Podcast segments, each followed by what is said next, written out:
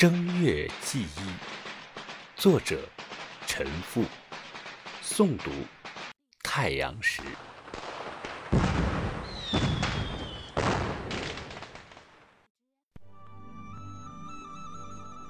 巧才翻胜是新罗，画彩描金作闹娥。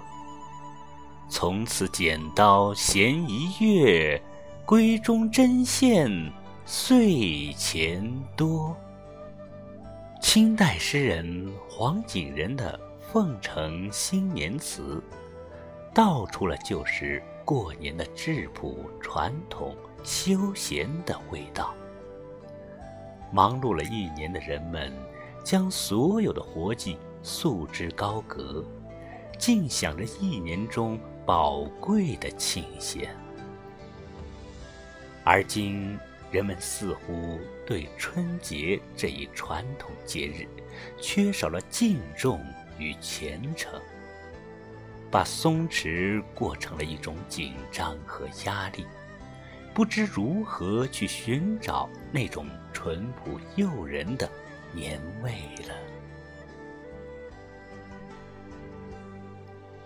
旧时过年，对大人和小孩来说，那真是一种纯粹而热烈的盼望。有钱也好，没钱也罢，心里都装着满满的希望。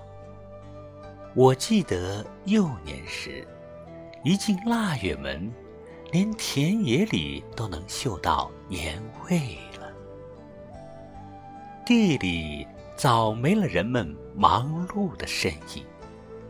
一堆堆码放整齐的玉米杆，一块块整理过的田地，亦或遇下雪的天气时，田野里更是弥漫着浓郁的年的气息。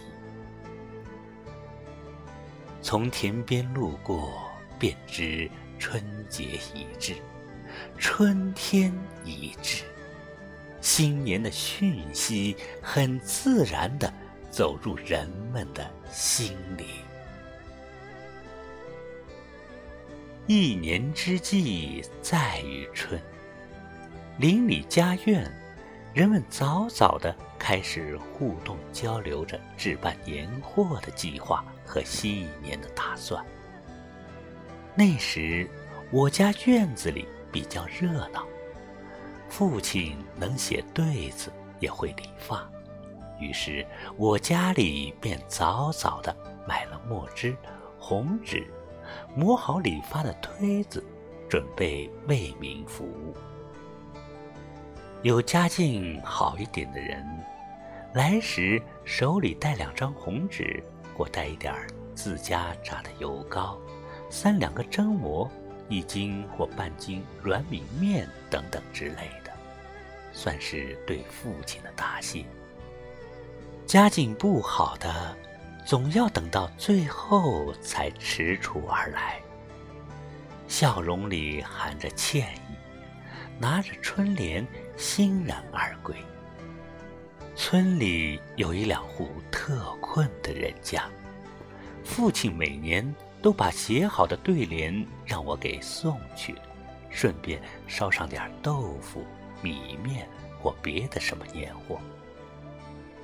忙完了村里的事，父亲才写自家的对联。我最爱干的是割红纸、磨墨汁等打下手的工作。父亲写一个字，我把纸往外拉一点，最后看着铺在地上，炕上的鲜红的对联散发着浓浓的墨香和喜庆气氛。我满心都是成就感，在以后的几天或更长的时间里，我都被这种墨香的兴奋和成就感填充着。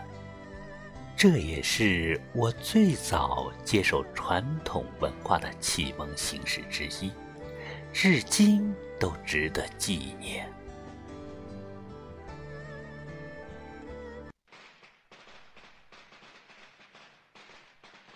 大年初一，孩子们比谁都起得早。村院上空早早响起了噼噼啪啪的鞭炮声和嬉闹声。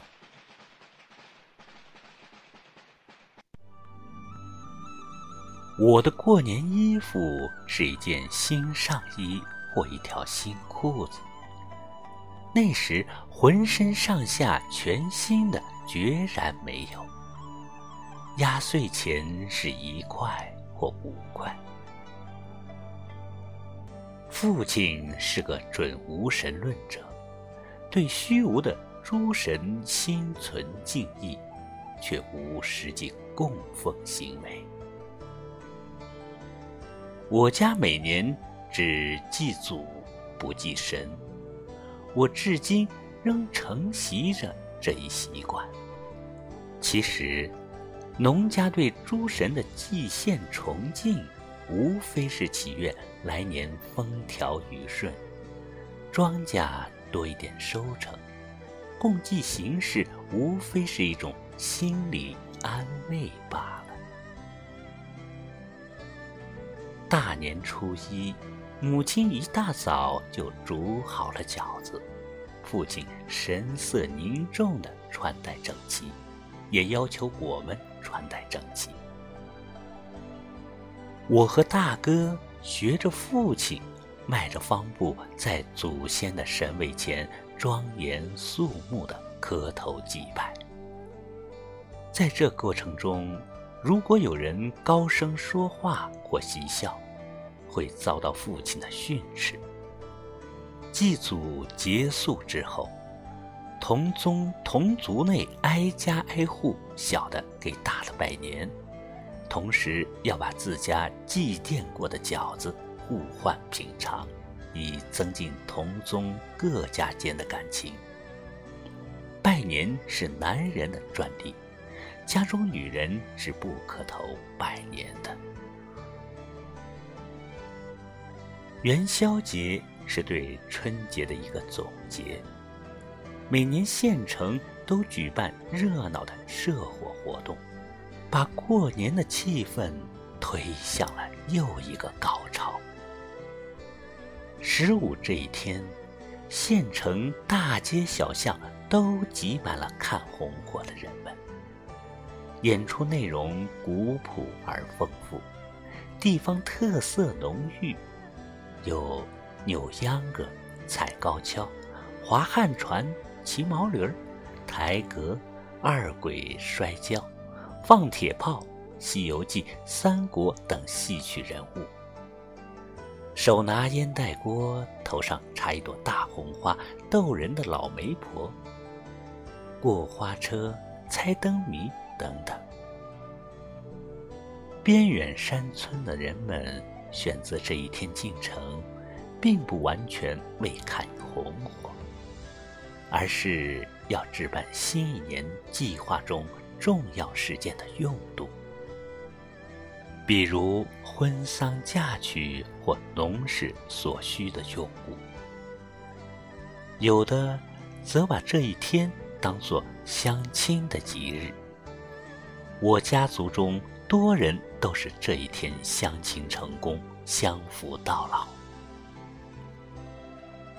十五一过，一切便归于平常。春节期间，放下一年的劳顿，享受难得的休闲，走亲访友，沟通感情，既是对劳碌了一年身心的休整，又是对来年生活进行规划的良机，更是沿袭和传承民族传统文化的一个良机。艰苦奋斗，勤劳勇敢。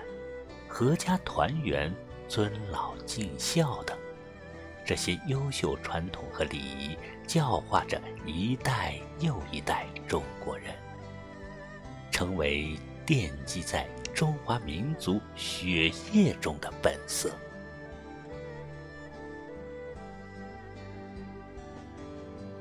年年岁岁春相似，岁岁年年人不同。随着社会和时代的发展，优秀传统文化的传承显得愈加迫切。现如今，格式化的现代生活使人们承受着巨大的生存压力。在纷繁快速的时代发展中，人们的人生观、价值观都在潜移默化中发生着变化。眼下又是春节，我不禁。深深的怀念起以前古朴、浓情、闲适的因为